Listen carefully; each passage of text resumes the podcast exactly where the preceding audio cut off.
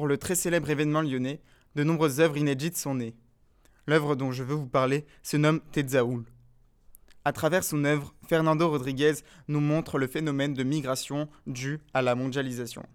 Mais quels sont les médias que Rodriguez a utilisés? Pour incarner les populations mouvantes, il a composé son œuvre de 43 petites robes de filles. Ces robes sont accrochées à un mécanisme de traction motorisé qui leur permet de se mouvoir dans les airs. J'ai été subjugué par ce bal de robes, tout comme les autres spectateurs qui contemplaient ce chef-d'œuvre mécanique.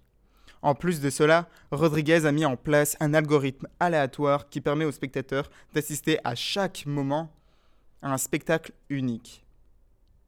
Ces corps sans visage m'ont impressionné, fasciné et aussi interpellé dans ce qu'ils incarnaient. Cette œuvre dont l'unique son est celui des moteurs me laisse perplexe par rapport à ce que l'artiste a voulu représenter. Cet artiste illustre une partie de notre époque en proposant une œuvre hybride. Pour illustrer le mouvement, Rodriguez a mis en scène des déplacements d'objets dans notre espace, cet espace commun dans lequel je peux aussi me mouvoir et ainsi voir ces robes s'éloigner ou se rapprocher de moi.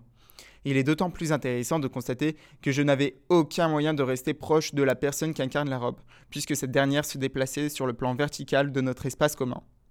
Toutefois, l'idée de représenter des personnes si diversifiées uniquement par des robes peut prêter à confusion.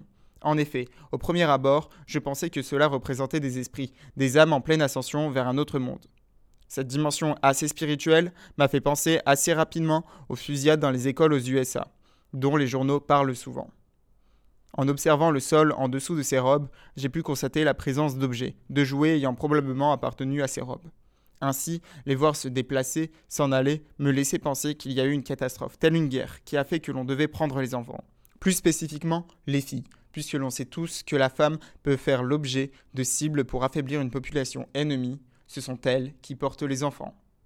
En somme, j'ai été fasciné par ces robes qui se mouvaient dans l'espace, Toutefois, je pense que le message que l'artiste a voulu faire passer, le déplacement des populations dû au phénomène de la mondialisation, aurait pu être davantage appuyé et éclairé par la présence de plus de détails et ainsi permettre aux spectateurs de ne pas pouvoir se confondre dans la réception du message. Néanmoins, je pense qu'il ne faut pas réduire une œuvre aussi magique à un seul message.